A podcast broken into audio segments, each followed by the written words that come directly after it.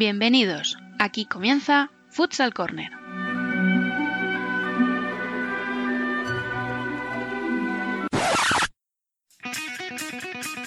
Una manera diferente de entender el fútbol sala.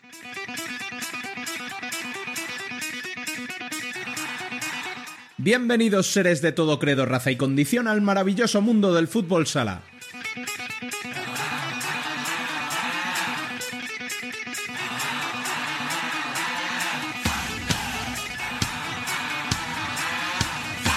Comenzamos nuestro sexto programa de la primera temporada recordando como siempre que podéis estar al día de la actualidad del fútbol sala en futsalcorner.es y seguirnos en Facebook, Twitter e Instagram como Futsal Corner Web.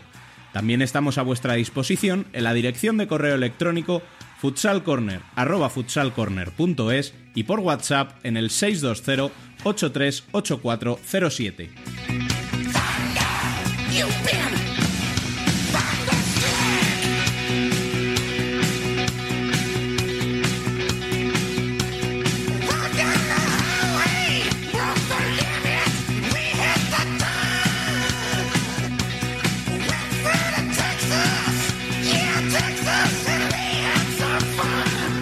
Hoy nos tomaremos un café con uno de los jugadores más históricos que tenemos en la Liga Nacional de Fútbol Sala actualmente.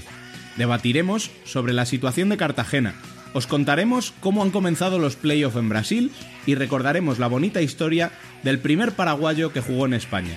Acabaremos, como de costumbre, con la columna, hoy a cargo de Carlos Moreno, preparador físico de futsal.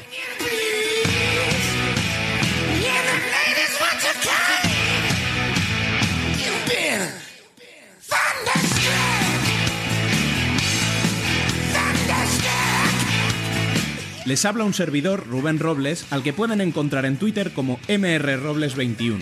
Sean todos bienvenidos a Futsal Corner, una manera diferente de entender el fútbol sala.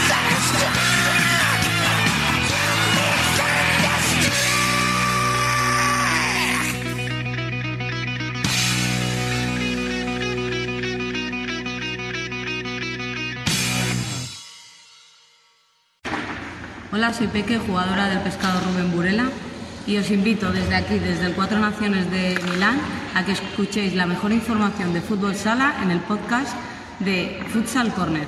¿Os lo vais a perder?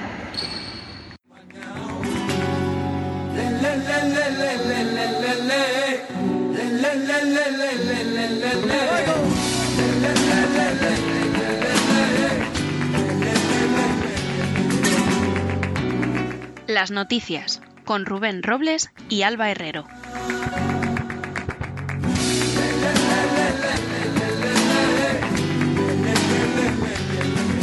En la primera división masculina, el Barça ganó a Rivera entre semana y a Jaén el fin de semana para situarse como líder en solitario. Le siguen Inter, que cuenta sus partidos por victorias, y El Pozo, que venció a Córdoba en la jornada intersemanal y empató en casa ante Palma el pasado viernes. Victorias también de Xota, Oparrulo, Levante y Valdepeñas, y empataron Peñíscola y Rivera. Soñar con el Edén, pensar que eras mujer, de promesas sin cumplir. Lo más destacado, sin embargo, es la plaga de lesiones que asola la Liga Nacional de Fútbol Sala, y que se amplió este fin de semana. Ali Esquerdiña, Mati Rosa, Iago Míguez y Alex García sufren roturas de cruzado y se prevén bajas de larga duración para Leo Santana, Miguelín y Pola. Desde Futsal Corner queremos dar mucho ánimo a todos ellos y desearles fuerza para que se recuperen lo antes posible.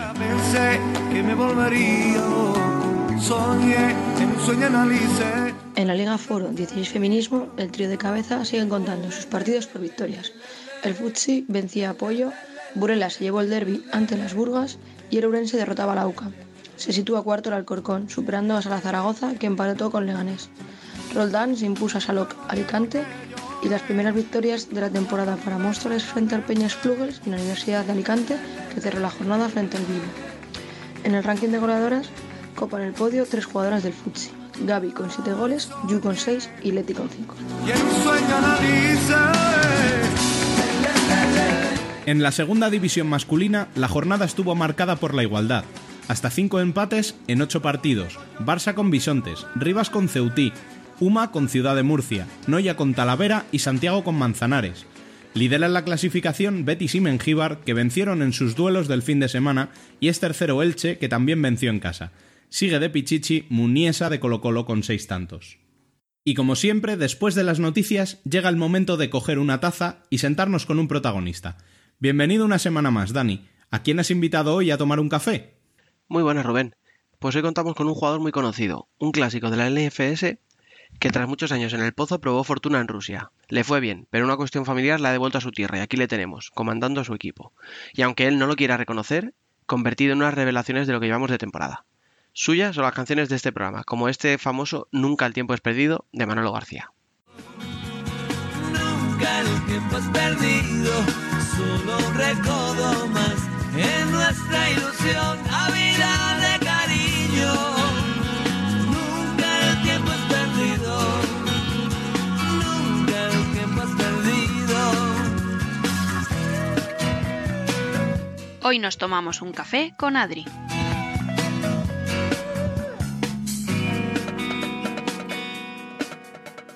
Buenas tardes, Adri. Buenas.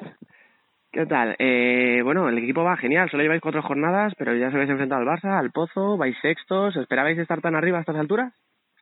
Eh, la verdad que, que por el calendario sabíamos que eran unos primeros partidos muy complicados porque eh, los partidos de casa nos tocaban Barça y Pozo y después en una liga tan igualada fuera es muy difícil puntuar pero nuestro objetivo era este, el de llegar con cinco, con cuatro o seis puntos a estas jornadas. Mm. ¿El objetivo sigue siendo únicamente la salvación o este, principio, o sea, este inicio os da pie a pensar en algo más? No, no, nuestro principal objetivo es la, la permanencia porque al final hay muchísimo nivel y creo que hay momentos buenos en la temporada, pero también llegarán momentos que no sean tan buenos y habrá que sufrir. Mm. Oye, y viendo un poquito, hablando de esa zona de la salvación, que parece que va a estar muy complicado todo, viendo un poquito el arranque, por ejemplo, de equipos como Córdoba, que en principio no se les esperaba ahí, mejor todavía, o sea, más importante estos puntos que habéis podido sacar, ¿no? Sí, por supuesto. Al final creo que la gente daba principales candidatos, pues a Córdoba, Parrulo, Burela, que esos tres, cuatro equipos, digamos, nos íbamos a jugar el, el descenso y al final cuantos más estamos en nuestro grupo, como se puede decir, pues mucho mejor para, para equipos así. Mm. Y personalmente tú nunca has sido, o sea, nunca has destacado como, como un goleador, sin embargo, estás ahí arriba, empatado con Adolfo, solo un gol detrás de Ferrao. ¿Crees que es circunstancial o, o crees que puedes estar ahí este año? Nada, nada, completamente circunstancial. En el vestuario ya les he dicho que me queda un gol para lo que queda de temporada, así que que vayan espabilando, que esto, esto se acaba pronto. ya les toca a ellos, ¿no? sí, sí, que vayan apretando que, que les va a tocar. Oye, ¿y físicamente cómo te encuentras? Nada, la verdad que, que muy bien. Ya desde que llegué a Ferrol venía arrastrando algún problemilla que otro en la rodilla, pero desde que llegué hice una buena recuperación y la verdad que me estoy encontrando muy bien físicamente. He empezado la, la liga muy bien y nada, a seguir con, con este estado de forma y ayudar lo máximo posible. Mm, sí, porque la última época tuya en el pozo estuviste un poquillo ahí lastrado por lesiones, por molestias, etcétera sin embargo, el año pasado tuviste muchísima regularidad, este año has empezado muy bien. ¿Ha cambiado algo en tu preparación o...? no, yo creo que el irme a Rusia al final me vino bien, eh, me ayudó bastante y el volver aquí a, a Ferrol pues me ha ayudado mucho porque es verdad que, que he estado trabajando con un preparador físico que, yo considero muy bueno, me ha ayudado muchísimo a conocerme, a ver eh, ejercicios que a mí me venían mal para hacer y yo creo que es lo que más me ha ayudado. Este preparador es, es lo que más, más me ha influido. Mm. Y hablando de, de tu paso por Rusia, ¿crees que en la, ahora en tu vuelta, no te digo con ánimo de revancha, pero sí que necesitabas reivindicarte delante de cierta gente que pudo ver eh, cuando te fuiste a Rusia que dabas un pasito, no atrás a lo mejor, pero sí hacia un lado? No, yo al final sé, la gente que me conoce sabe cómo soy, sabe quién soy y yo no, no necesito reivindicarme ante nadie. Yo me fui a Rusia eh, muy contento, eh, con unas ganas enormes, tuve un problemilla, por eso decidí volver. Si no llego a tener ese problemilla, pues seguramente seguiría ahora mismo en Rusia porque estaba encantado. Es una liga súper exigente, eh, van a jugar la Copa de Europa en el equipo que estaba y al final es me parece que, que no fue dar un paso atrás, ni mucho menos. Fue irte a una liga también muy competitiva, no tanto como la española, que es la mejor, pero sí de las mejores. O sea, que a pesar de lo raro que nos pudo sonar que Lini y tú os fuerais, la experiencia es positiva, ¿no? Sí, sí, positiva al 100%. Al final allí es una competición muy exigente, el nivel físico sube muchísimo y creo que fue un acierto. Lin está encantado, va por la cuarta temporada, algo quiere decir eso cuando tienes ofertas y no decides volver. Mm. Y, y, o sea, has pasado de estar a miles de kilómetros de casa a, a vivir en tu tierra. ¿Qué tal en Ferrol? ¿Cómo es el día a día?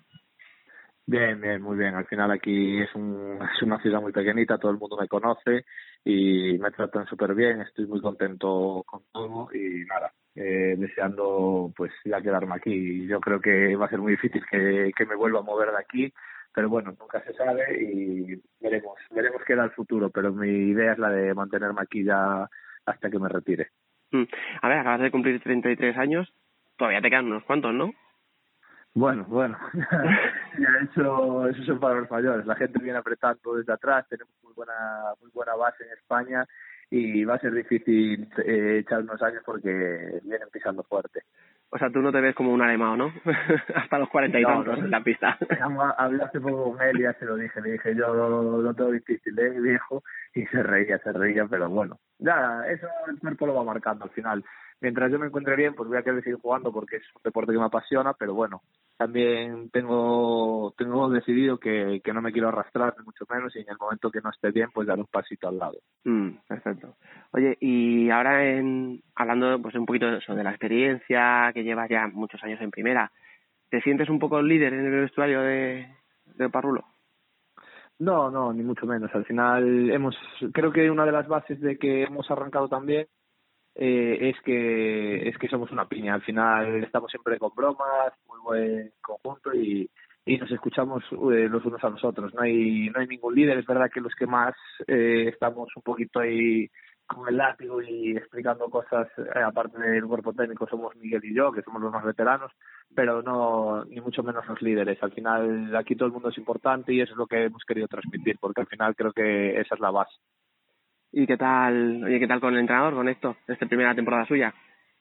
Bien, muy bien. Yo ya le conocía de, de cuando estuvo en Lugo de preparador físico, que coincidí con él y la verdad que es una persona muy cercana, nos está, nos está transmitiendo sus ideas, nos está escuchando mucho de, de cosas que ya teníamos de otros años y estamos llegando a, a buenos a, a buenos acuerdos porque las cosas están saliendo bien.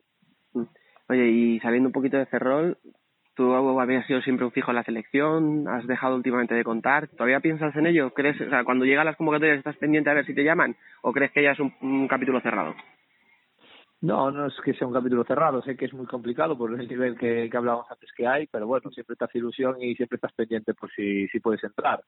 Eh, como ya te digo, es muy difícil por el nivel, hay gente buenísima que entra, hay gente buenísima que, que no consigue entrar, pero bueno, tú estás ahí un poquito con la esperanza, pero sabemos que es difícil. Así mm. que nada, a mantener, seguir trabajando y cuanto más trabajes, más difícil se lo pondrás. Exacto. Y ya por último, ¿con qué estarías satisfecho, Adri, a final de temporada? ¿Qué tiene que pasar para que tú, cuando acabe la temporada, te vayas a casa feliz? Digamos? Pues con, a ver, lo, lo, lo, principal es con, con hacer una buena temporada a nivel personal y a nivel grupal haberlo dejado todo en la pista. Pero si nos salvamos me voy contentísimo. Y ya si no sufrimos como estos últimos años, bueno, eh, unas castañuelas. bueno, pues mira, esperemos que así sea, que tengáis un buen año. Muchas gracias por estar con nosotros y, y suerte. Muchísimas gracias.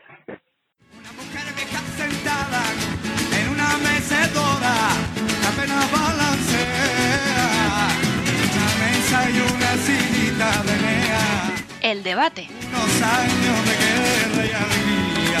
Un naranjo y en el centro y el sentido Andalucía. Andalucía. Vente conmigo a vivir. Tengo una choza en un río llena de rosa y almíbar. Hoy nos acompañan dos amigos. Uno es ya un fijo entre nosotros, David Candelas. Candelas JR en Twitter. Muy buenas, David. Hola, Rubén, ¿qué tal? E incorporamos a Pedro Rubio, quien nos acercará a la situación de Cartagena. Ya que es tu primera aportación con nosotros, ¿te parece bien hacer una pequeña presentación para nuestros oyentes, Peri? Bueno, buenas tardes. Eh, soy Peri de Cartagena, principalmente soy socio del club desde hace muchísimos años. Además, colaboro con EFESISTA.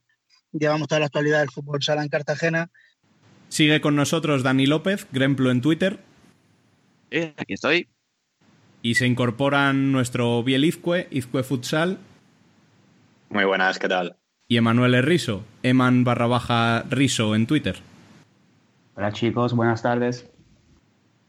Bueno, eh, el tema principal de hoy será Cartagena. Eh, ¿Cómo valoráis la situación y todo lo que ha pasado después de la entrevista con ECA? Las declaraciones de ECA han sentado bastante mal a la afición cartagenera. Hay dos o tres puntitas que ha soltado que no han sentado nada bien. Recalcar principalmente que no sería ningún fracaso que el equipo no se clasificara para los playoffs ni para Copa, mm, cuando es uno de los objetivos marcados por el propio club a principio de temporada. Posteriormente también ha dicho que el equipo no está muy comprometido. Por ejemplo, hace, hace un poco de referencia también a la celebración de Fran Fernández en, en el gol de la semana pasada, donde cuando marcó se señaló el nombre de la camiseta como si siendo más minutos Andrés. Actualmente está teniendo poco peso en la plantilla. Dice que tampoco está muy de acuerdo con este tipo de celebraciones, que el equipo debe estar unido y eso lo único que hace es que cree un poquito más de, de ruptura. Y la última puntilla y lo que más daño ha hecho a la afición principalmente es que ha dicho que la afición de Cartagena es una afición resultadista, cuando realmente es una afición que ha estado en las buenas y en las malas, ha estado en primera división, ha estado en segunda división, ha sido nombrada varias veces mejor afición de la Liga Nacional de Fútbol Sala. Entonces nos sorprende un poco las declaraciones que ha hecho porque no sabemos bien si es por, por los cuatro silbidos que hubo al final del partido, que no fueron cuatro, fueron bastante más. El club no quiere darle mayor repercusión de lo que ha tenido o simplemente por el desconocimiento de ECA. Pero, la afición de Cartagena siempre ha estado con el equipo a muerte y donde más discrepancias está teniendo casualmente es esta temporada desde la época de Mínguez Sáez, estoy hablando de 1995, que fue cuando ascendió a Primera División. El pabellón siempre ha apoyado al equipo, rara vez se ha pitado y esto que está ocurriendo ahora mismo en la, con la de Cartagena pues es un poco nuevo. Sí, yo no voy a entrar a valorar sus declaraciones acerca de la afición de Cartagena, porque creo que todos sabemos que fueron desafortunadas. Donde sí que estoy de acuerdo con Eka es en esa frase de que no sería un fracaso no entrar en Copa ni en playoff. Y también añadió, por ejemplo, que ellos se ven en un tercer escalón por debajo de Osasuna. Yo creo que ahí Eka fue sincero, nadie mejor que él dentro del equipo sabe lo que hay, entrenan juntos todos los días y él mismo sabe que tal vez Jimby no tiene ese nivel tan alto como muchos le presuponemos. Eh, en mi opinión, la planificación ha sido buena. Yo tengo dudas de que la plantilla de Jimby sea top 8 ahora mismo en la Liga Nacional de Fútbol Sala. Y se está viendo, por ejemplo, atrás en la posición de cierre, tienen problemas gravísimos ahora de asegurar la zona defensiva. Y en este sentido, pues creo que hay que ser conscientes de que Jimby probablemente sea una de las decepciones esta temporada porque no se ha reforzado bien. Y no entro solo a hablar de jugadores, entro también a hablar de entrenadores. André Brocanelo no es un entrenador contrastado y se le está dando una confianza excesiva hasta el punto, según mi opinión, que en cualquier otra división de negocio de Jimby, una persona con los resultados de André ya habría sido al menos, eh, habría recibido alguna reprimenda ya en público e incluso algún toque de atención y no habría recibido tanto cariño como está recibiendo André donde creo que es otro de los puntos débiles de este equipo. Estoy totalmente de acuerdo con lo que acabas de decir. Por nombres, yo creo que la plantilla de Cartagena sí que debería estar entre los ocho primeros equipos, es más, te diría que entre los seis primeros, por nombres, pero por juego, ahora mismo y por preparación física, el equipo no lo está. Al final, si vamos hombre por hombre, tenemos jugadores bastante contratados y con bastante calidad como para estar en playoff. Es más, el año pasado nos metimos en Copa con menor plantilla que la de este año respecto al, entrenador Andrés Brocanelo, eh, eh, la, directiva está teniendo demasiada paciencia con, él, es una apuesta de ellos. en años anteriores nos quejábamos de que Plástico Romero confiaba fielmente en Juan Carlos Guillamón y a pesar de que parte de la afición no estaba de acuerdo con los planteamientos del entrenador, mm, era su hombre y estuvo con nosotros cinco o seis años hasta la llegada de Jimby. Y parece ser que, que los presidentes y la gerencia del club ahora mismo, pues es hombre de confianza y tampoco van a dar su brazo a torcer. Recordar que la temporada pasada eh, André Guillamón fue destituido de la plantilla en la jornada 7 con mucho mayor punto, eh, con mucha mayor puntuación que la que tiene actualmente eh, André. y con un juego al menos más vistoso.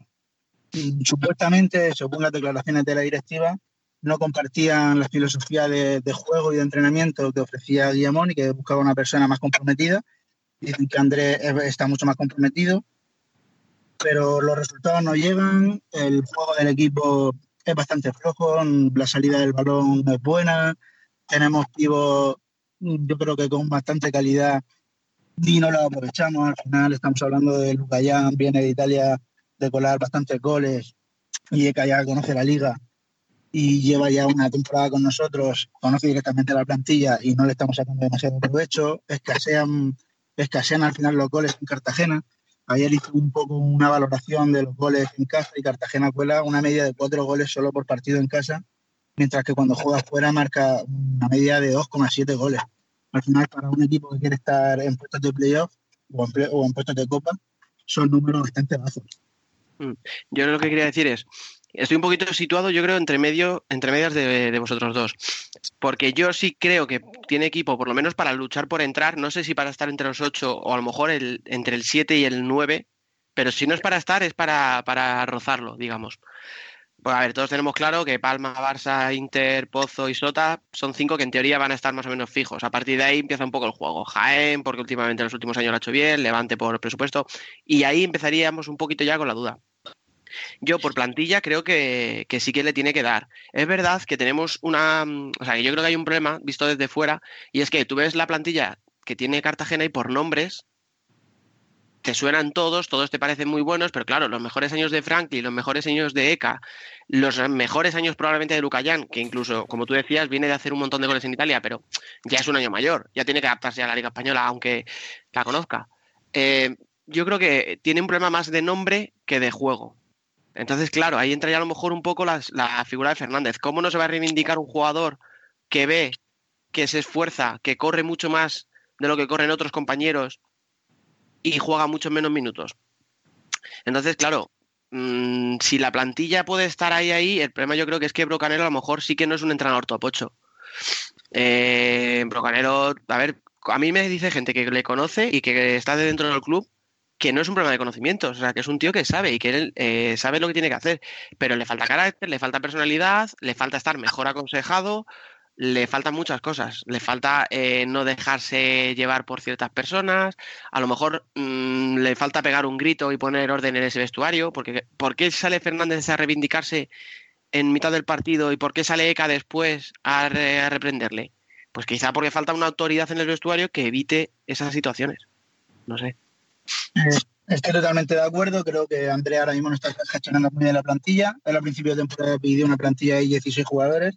El club se la concedió y los descartes semana tras semana siguen siendo los mismos hombres.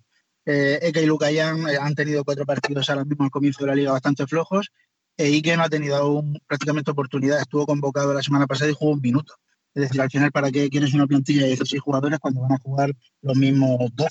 No tiene sentido pedir una plantilla larga para que luego no jueguen. De ahí puedo entender la, reivindicación de, de Fernández, que al final es un jugador que está comprometido, que lucha y, al final es lo que pide la grada. La grada al final es un poco el descontento que está teniendo tanto con la plantilla, es por la actitud que se ve en los partidos, no se ve un, equipo comprometido con, el equipo ni con la afición. Entonces al final es lo que más, lo que más está doliendo. De ahí la, de ahí un poco también la diferencia con, el equipo. Estamos acostumbrados a ser un, club humilde, donde la afición ha tenido bastante peso, donde ha sido parte importante de los resultados obtenidos en años anteriores. Y este año, pues a la afición no se le está dando el peso que, ha tenido años atrás. Y al final este, este distanciamiento pues, puede pasar factura al club. Eh, no es normal este fin de semana en redes sociales, lo habéis podido ver por Twitter, el presidente del club ha, censurado y ha bloqueado a muchos seguidores que son socios de 15 o 20 años del club. Eso no es una cosa normal. Al final estamos, eh, estamos agradecidos de que no haya salvado al club por la mala situación que estuvo atravesando años anteriores. Estamos agradecidos que gracias a él tenemos un par de los deportes. Aceptamos que cambie los colores y el escudo del equipo pero si él garantiza y promete y exige un equipo para estar entre los ocho primeros y los jugadores los primeros que no da la cara, pues al final la, afición exige resultados y, exige compromiso, ya no resultados, más compromiso y actitud. Y al final yo creo que se está equivocando en ponerse en contra de la afición porque es el estandarte y es la base fuerte. Sí, sobre todo al hilo de lo que dice Peri, a mí me gustaría hacer una reflexión. Y es que cómo es posible que en la NBA, que juegan 82 partidos eh, de 48 minutos cada dos días, allí no tienen plantillas de 16, y aquí Jimby, que juega un partido a la semana, tengo una plantilla con ese número de integrantes. Yo de verdad creo que nos hemos vuelto locos con plantillas tan largas, sobre todo porque si te quitas seis fichas, tienes masa salarial suficiente para fichar, por ejemplo, a Rodrigo, que era uno de, las, de los nombres que deslizó la directiva. También tendrías dinero, por ejemplo, para traer a Duda en lugar de André Brocanelo. Yo creo que Jimby está gestionando muy mal las expectativas y está planificando de una forma, en mi opinión, horrible, porque no es de recibo tener 16 jugadores. Lo que te digo, un partido a la semana, 40 minutos, esto tampoco es eh, la UFC, no hay, o sea, no es artes marciales mixtas, se puede jugar 36 minutos, 40 incluso, como por ejemplo el aniquilador en la liga italiana hace un par de semanas jugó 40 minutos. Rafael Morillo, Cabreuba ayer en los playoffs de Brasil jugó por lo menos 36 minutos. Y en Brasil sí que juegan cada dos días, porque tienen campeonatos regionales. O sea, hay que reflexionar también cómo está planificando Jimby. Sí, sí, ya las plantillas de 15 nos parecían excesivas en equipos que están disputando la, Champions, por ejemplo, pues plantilla de 16 en lo que tú dices, en un equipo que solo juega un partido por semana, mm, es verdad que ese dinero lo tendrían que invertir mucho mejor, pero es que al final el problema estamos viendo que es más casi, se está derivando a lo institucional que, a lo deportivo. Efectivamente. Eh, ya para terminar, pues, al hilo de, de, los fichajes que han ido sonando, pues, por ejemplo, Portales se ha comentado que se ha pagado la cláusula de recesión 50.000 euros por un jugador joven, polivalente, pero aún Tales no ha demostrado tampoco mucho la Liga Nacional de Fútbol Sala, 50.000 euros, si no me equivoco, es lo que ahora mismo el Barcelona ha pagado por Matías Rosa. Entonces, al final, tiene que saber gestionar bien el, dinero y traer con, gente contratada que, si quiere resultados a corto plazo, tienes que apostar por ello. Igual que el tema de renovaciones, renovaciones que han hecho de jugadores como Marcao, Jesús, a cuatro o cinco años, si buscas aspirar a estar entre los cuatro o cinco mejores equipos de España, pues son jugadores que no te aportan esa calidad y ese plus que necesitas para estar ahí. Entonces no se entienden esas reclamaciones a tan a largo plazo. Bueno, ¿y del resto de la jornada qué destacaríais? No, bueno, yo solo quería decir que como sabéis soy un fiel aficionado de Valdepeñas y yo me quiero quedar con ese póker de chino porque dio una auténtica exhibición en el golpeo de balón, metió un penalti, un doble penalti, una falta espectacular que parecía, no sé, yo un niño pernambucano. Y como dije hace unos programas, Valdepeñas está compitiendo bien, ahora mismo está en playoff y, insisto, creo que va a ser una de las sorpresas de esta temporada. Yo dije en el anterior podcast, eh, dije eso, que necesitaba algo más que Chino de Rafa Rato y en este último partido le bastó con Chino. Eh, pero sí, increíble el nivel de Chino. Ya, ya contra Palma no le terminaron de salir las cosas, pero a punto estuvo él solo decidir varias veces el partido.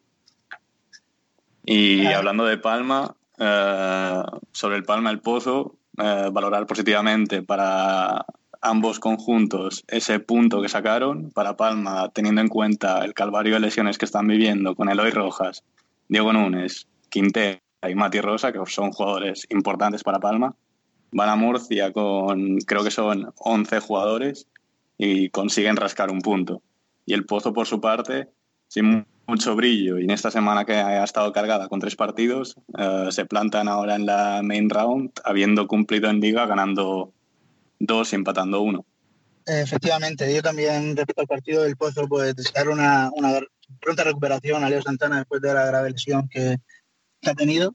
Esperemos que pronto se recupere. Y me gustaría comentar pues el partido de, Zaragoza o Parrulo, eh, sorprende a lo mejor la victoria de Oparrulo en una cancha que a priori es difícil, aunque Zaragoza Sala venía con bajas importantes. Eh, Oparrulo está sorprendiendo en este inicio liguero, a lo mejor nadie apostaba porque estuviera ahora mismo eh, en la posición en la que está, en sexto puesto clasificado. Recordar que ganó el Pozo en, los comienzos de la liga, ahora gana fuera de casa contra Zaragoza y es el próximo rival de, de Jimby, que visita a Rajali y Saura, antiguos jugadores que seguro que vendrán con muchas ganas y puede ser que le pongan la puntita a Andrés. Mm.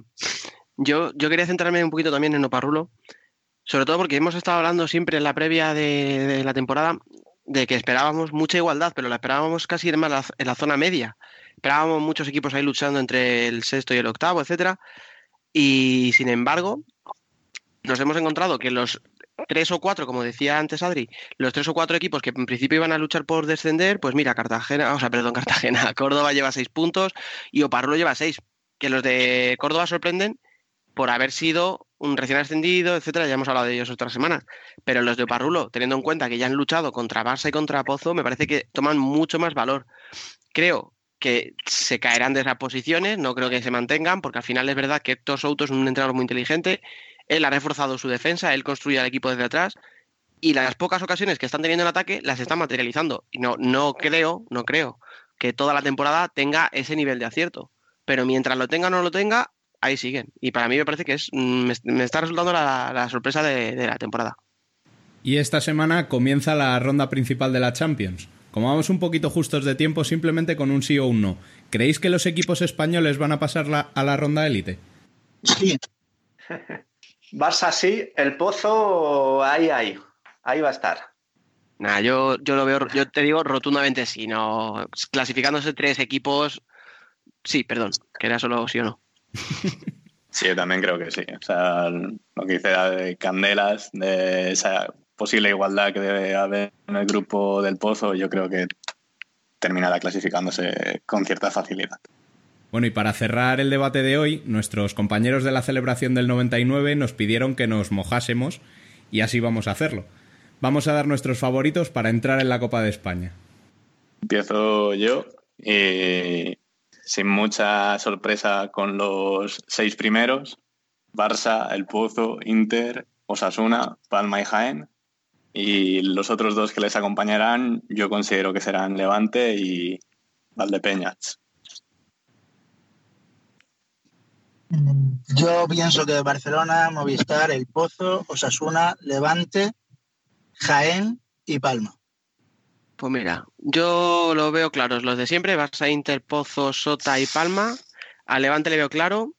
Y yo diría que Jaén entra con mucho sufrimiento. Y mira, ya que le he estado destacando hoy en todo el programa, vamos a meter a Oparrulo.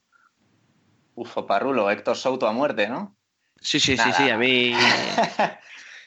Bueno, Héctor. Souto y Adri, que está haciendo un temporadón. Claro, Venga, yo hombre, voy- pues, bueno. Yo voy a ir con los tres grandes, Barça, Movistar, Inter, El Pozo, Murcia. Voy a meter también Osasuna, que es un clásico. Y a partir de ahí me mojo con Valdepeñas, Peñíscola, Jaén y... eh, A ver, a ver. eh, Jaén. No, lo he repetido, ¿no? Sí.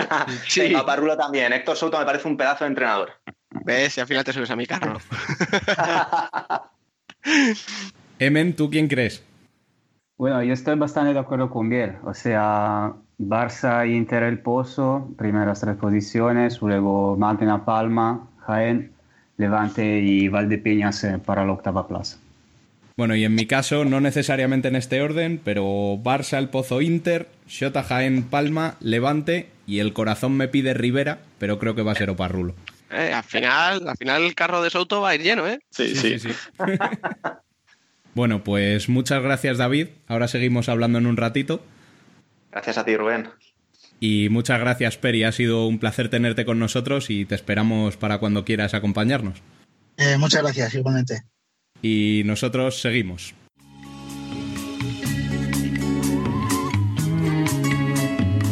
Worldwide Futsal. Mándame sobre tu sonrisa rota. Yo te la compongo, que soy zapatero. Soy zapatero, que soy zapatero. Y hoy en Worldwide Futsal tenemos a Emen y a David Candelas que nos van a hablar del playoff de la Liga Brasileña. Así que el micro es vuestro, chicos. Gracias, Rubén.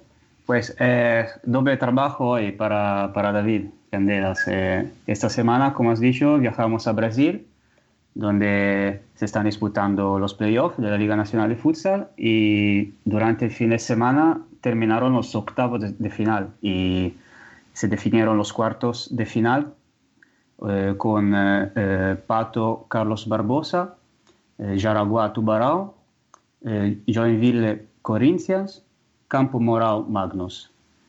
David, eh, ¿qué, destacamos de, estos octavos de final? Eh, hay todas las cabezas de serie han pasado los octavos, aparte Cascabel, que ha perdido con Jaraguá. Eh, ¿Ese resultado te ha sorprendido? Realmente no. Cascabel es un equipo que se ha debilitado mucho en este mercado de verano. Perdió a tres jugadores muy importantes para ellos, como por ejemplo el portero titular, Ale Falcone, que se ha ido a Irán, al Guiti Passant. También a Parrell, que está en Italia, en el Caos Mantova. Y a Eder, que se ha ido a, otro país de petrodólares a ganar dinero, como por ejemplo Basoura. Han sido unos playoffs muy igualados. Solo ha habido una sorpresa, como bien dices, pero es que ha habido cinco prórrogas en la vuelta y ha habido favoritos que lo han pasado muy mal, como por ejemplo Corinthians, que estuvo a un balón que pasó por la línea de gol a falta de 30 segundos del final de quedarse fuera. Unos playoffs realmente apasionantes, Emen. ¿Y qué te parece el eh, cuadro de cuartos? Eh, ¿Puede haber sorpresas ahí también? En Brasil siempre hay espacio para las sorpresas. Son unos cuartos de final muy interesantes. A mí hay uno que me llama muchísimo la atención, que es el Carlos Barbosa contra Pato, el vigente campeón de Brasil contra el vigente campeón de la Libertadores, el mejor entrenador de Brasil, como es Sergio Lacerda, contra el seleccionador nacional, que es Marquinhos Xavier. Ahí va a haber mucho morbo y yo creo que Sergio Lacerda le va a hacer el lío al profesor.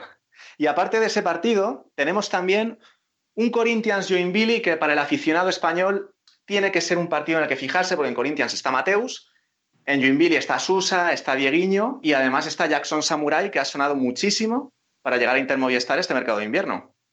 Bien, entonces van a ser eh, unos cuartos muy, muy interesantes, como siempre es la, Liga Brasileña, eh, claro. ¿Y dónde se, podrán ver estos partidos? Sí, en Brasil tenemos la suerte de que prácticamente todos los partidos se transmiten en directo. Tenemos dos opciones. Está Sport TV, el canal de deportes brasileño, o tenemos la propia página web de la liga, el NFTV. Siempre en una de esas dos plataformas van a estar los partidos a nuestra total disposición, sobre todo en el NFTV, donde podemos ver los partidos en diferido, algo que ojalá pudiéramos hacer en el NFS. Y nada, Emen, para terminar, simplemente mencionarte que hay dos equipos que antes no hemos mencionado, pero que sí podría ser una sorpresa que estén en cuartos de final. Por ejemplo, el Campo Mourao, que es el primer año que participa en Liga Nacional y se ha metido en cuartos, no sin sufrimiento, porque Cataratas se lo hizo pasar realmente mal. Y también tenemos a Yaraguá. Yaraguá es uno de los equipos más laureados de Brasil que a mitad de temporada sufrió la dimisión de Fernando Ferretti, el mítico entrenador brasileño, ex seleccionador que dejó el equipo porque pensaba que no podía sacarle más jugo.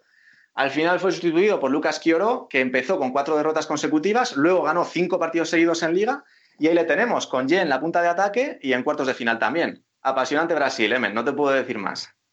Pues nos queda que reciclar el hashtag dormires de cobardes y seguir los playoffs de Brasil. Bueno, algún partido cae a las 4 o 5 de la tarde, yo no sería tan pesimista. Ah, bueno, ok, pues entonces sí. Bueno, pues muchas gracias chicos, impresionante como siempre y nos escuchamos la semana que viene. Muchas gracias. Gracias Rubén, hasta, hasta la próxima. Y es que me da igual a mí ya nada me importa, todo tiene su fin.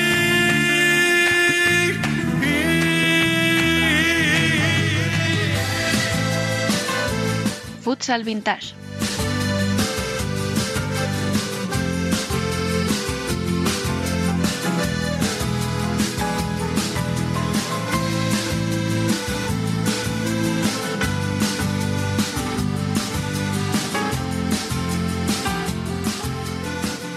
Hoy sí que será una sección vintage, porque nos remontaremos hasta los inicios del fútbol sala en España para recordar el primer jugador paraguayo que, llegó a nuestro país, allá por los lejanos años 80.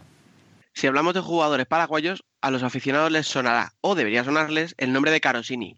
No solo uno de los mejores jugadores de la historia de nuestro deporte, sino que es un mito de Inter. Pero el primero no fue él, sino Ricardo Rojas. Comenzó a jugar al fútbol 11 o fútbol de campo, como lo denominan allí, en Cerro Porteño, con la edad de 7 años, y fue allí hasta la edad juvenil o categoría reserva cuando cambió de deporte. Fue entonces cuando dio el salto al fútbol sala, proclamándose campeón de la pública, con el Colegio Parroquial Virgen de Nazaret. De ahí pasó al Club Olimpia. Para entonces, su vida quedaría ligada ya para siempre al fútbol sala. Sería en 1984 cuando ficha por el club Coronel Escurra de Asunción. Mientras tanto, en España, dos de los periodistas más importantes del momento, José María García y Juan Manuel Gonzalo, grandes aficionados ambos al fútbol sala, decidieron sacar adelante proyectos similares en un deporte que apenas comenzaba a dar sus primeros pasos. Si García fundó Inter, siendo uno el propietario y alma mater del exitoso Club de Torrejón, Gonzalo, que por entonces dirigía la sección deportiva de Radio Nacional de España, hizo lo propio con Unión Sport. Mm, permíteme que haga un inciso. Gonzalo, a imagen y semejanza de García, ejerció como jugador, como presidente, como delegado e incluso como utillero. Él ponía el dinero. Él básicamente era Unión Sport. Ganó una liga en el año 1982. Pero no sería por eso por lo que pasaría la historia de nuestro deporte. Cubalita, que era como le denominaban cariñosamente, fue el presidente de la AECFS, o sea, Asociación Española de Clubes de Fútbol Sala, y fue una parte fundamental en la creación de la Liga Nacional de Fútbol Sala tal y como la conocemos hoy día. Como diría aquel, esa es otra historia que merecerá la pena volver a visitar en un futuro. Volvamos a Juan Manuel Gonzalo y su Unión Sport. El periodista y presidente contacta con Ramón Carosini para que venga a España, pero este, que se encontraba cursando en aquel momento el quinto año de medicina, declina la oferta. No podía dejar sus estudios tan cerca del final, y aunque así fuese, su padre no se lo había permitido. Le pide entonces que le recomiende a alguien, un goleador, y es aquí donde aparece la figura de Ricardo, Carosini recomienda a su compatriota, quien con solo 18 años viaja a España. En el aeropuerto le esperaba Javier San Pedro, el que acabaría siendo uno de sus muchos entrenadores. La primera impresión no pudo ser peor. Se echó a reír al ver a Ricardo. Tú no puedes ser el jugador que hemos fichado, comentó. Ante la duda del joven añadió, eres demasiado bajito. Las pruebas estaban previstas para el día siguiente sin embargo, Javier le dijo que las haría ese mismo día, insinuándole que si no era lo que se esperaba de él, se volvería a Paraguay ese mismo día. Sin embargo, y como ya supondrán nuestros oyentes, la prueba fue un éxito. El nivel de Ricardo era tal que durante gran parte de la misma consideró que se estaba enfrentando a un equipo de barrio, dado el bajo nivel de futsal en aquellos tiempos en España. Hagamos memoria para recordar que el fútbol sala era un deporte casi amateur, con grandes jugadores de fútbol 11 ya retirados como Adelarto, Ufarte o Amancio. Así que Javier, sin ninguna duda ya sobre el rendimiento que podía dar aquel muchachito, se lleva al pequeño a su casa de Majadahonda. Pero posteriormente se mudaría al centro, a la zona de Conde de Casal. Ya adivinarán quién vivía allí, ¿no? Sí, Juan Manuel Gonzalo. Pero Ricardo no vendría solo, sino que lo haría acompañado de una pléyade de jugadores como su hermano Víctor, Isidro de la Sierra o Isaac Rojas sin ningún parentesco, pero con quien compartiría vestuario en Segovia. Los hermanos jugarían juntos en la escuela Caja Segovia, embrión del noveno histórico Caja Segovia, del que sin duda hablaremos otro día. Los Rojas, sinónimo de familia futsalera. Totalmente. Ricardo y Víctor triunfaron en España, y ahora es su hijo, Gabriel Rojas, quien también busca fortuna a sus 15 años. Al chico calidad y atrevimiento del propio de la juventud le sobran para conseguirlo. Solo las oportunidades que pueda conseguir determinarán su lugar, en una época que es muy distinta a la que vivió su padre, que era un auténtico pionero. Si la impresión de Javier hacia Ricardo fue buena, la de Ricardo hacia el fútbol sala español no tanto. Se encontró con un deporte rudimentario. El hecho de ver a un sudamericano jugando en Europa era ya una proeza en sí misma, abriendo un mercado que hoy fluye con naturalidad. En aquella época solo se admitían dos extranjeros por equipos, lo que obligaba a contratar solo jugadores de un excelente nivel.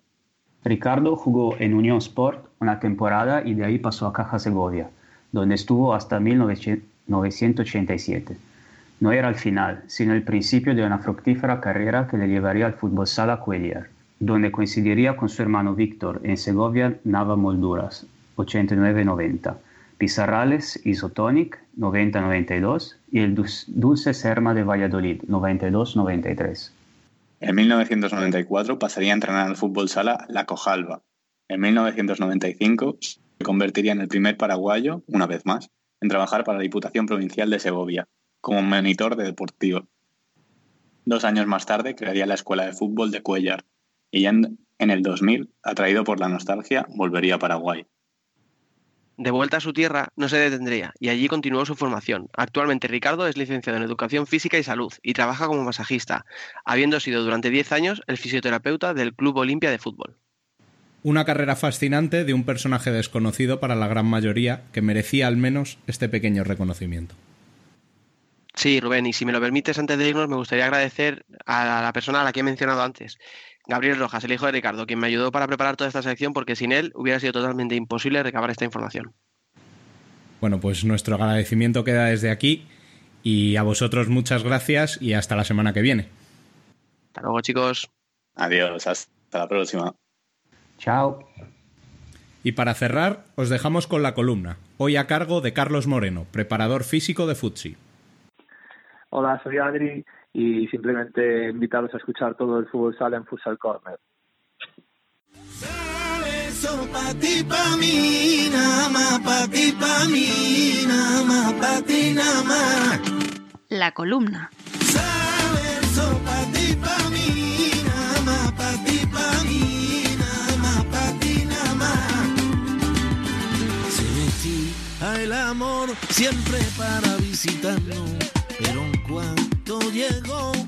Muy buenas. Yo os quiero explicar un poco por alto cómo trabajamos la preparación física en, el, en mi equipo, en el Fusio Atlético Navalcarnero de Primera División Femenina, en el cual realizamos un entrenamiento integrado y dividimos los microciclos de la siguiente manera. Eh, los lunes, si ha habido mucha carga, si venimos de jugar un partido duro el sábado y el domingo, pues trabajamos a, a nivel de carga 1, siempre con, con métodos de prevención de lesiones, de, trabajo de core, de abdominales, de, de trabajo de propiocepción, ¿vale? Y sobre todo el lunes, miércoles trabajamos la, la fuerza, que es algo básico para, para la prevención de lesiones. Eh, los martes, como, como tenemos un tiempo más corto de pista y es todo mucho más intenso, solamente realizamos un calentamiento estándar en el cual al final del entrenamiento es donde realizamos, eh, aparte la, la preparación física, sobre todo la, la prevención de lesiones, pues trabajamos eh, con fútbol, trabajamos, como he dicho antes, el core.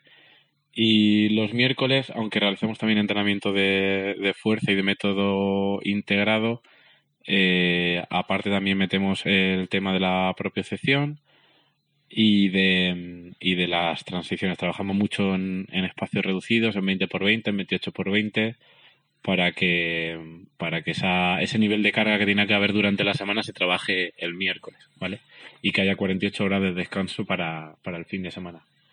Y el jueves, que es todo mucho más analítico, hay vídeo, hay, hay un calentamiento expreso y exclusivo para, para el trabajo de la velocidad. Queremos meter esa puntita siempre de velocidad el, el jueves antes de, de ir al partido, el último entrenamiento de la semana. Eh, siempre solemos hacerlo con, con un pequeño circuito y las tareas previas de calentamiento, siempre con juegos lúdicos, también van, van orientadas a la, a la velocidad. Eh, eso, como he dicho antes al principio, siempre varía dependiendo de, de si el, el partido ha sido, ha sido duro, de las jugadoras que tenemos disponibles, si hay algunas con, con la selección, tanto con la, con la madrileña como la española, o el número de, de lesionadas que tengamos en el equipo. Eh, este año hemos incluido una cuantificación de la carga para saber más o menos en cada entrenamiento cada jugadora cuál es el nivel de carga que tiene y así poder llevar un, un poco más exhaustivamente el tema de la, de la prevención de lesiones junto con, con los fisios que hacen un trabajo espectacular pues así es como llevamos el, el tema de la preparación física en el equipo. Un saludo. Esto es lo que ha dado de sí el sexto programa de Futsal Corner. Os recordamos que para estar al día de todo lo que sucede en el fútbol sala, podéis leernos en nuestra web, futsalcorner.es, y en Twitter, Facebook e Instagram como Futsal Corner Web. Asimismo, cualquier sugerencia podéis dejarla en nuestro correo electrónico futsalcorner.futsalcorner.es o a través del WhatsApp en el número 620-838407. Volvemos el martes que viene. Hasta entonces, sed felices.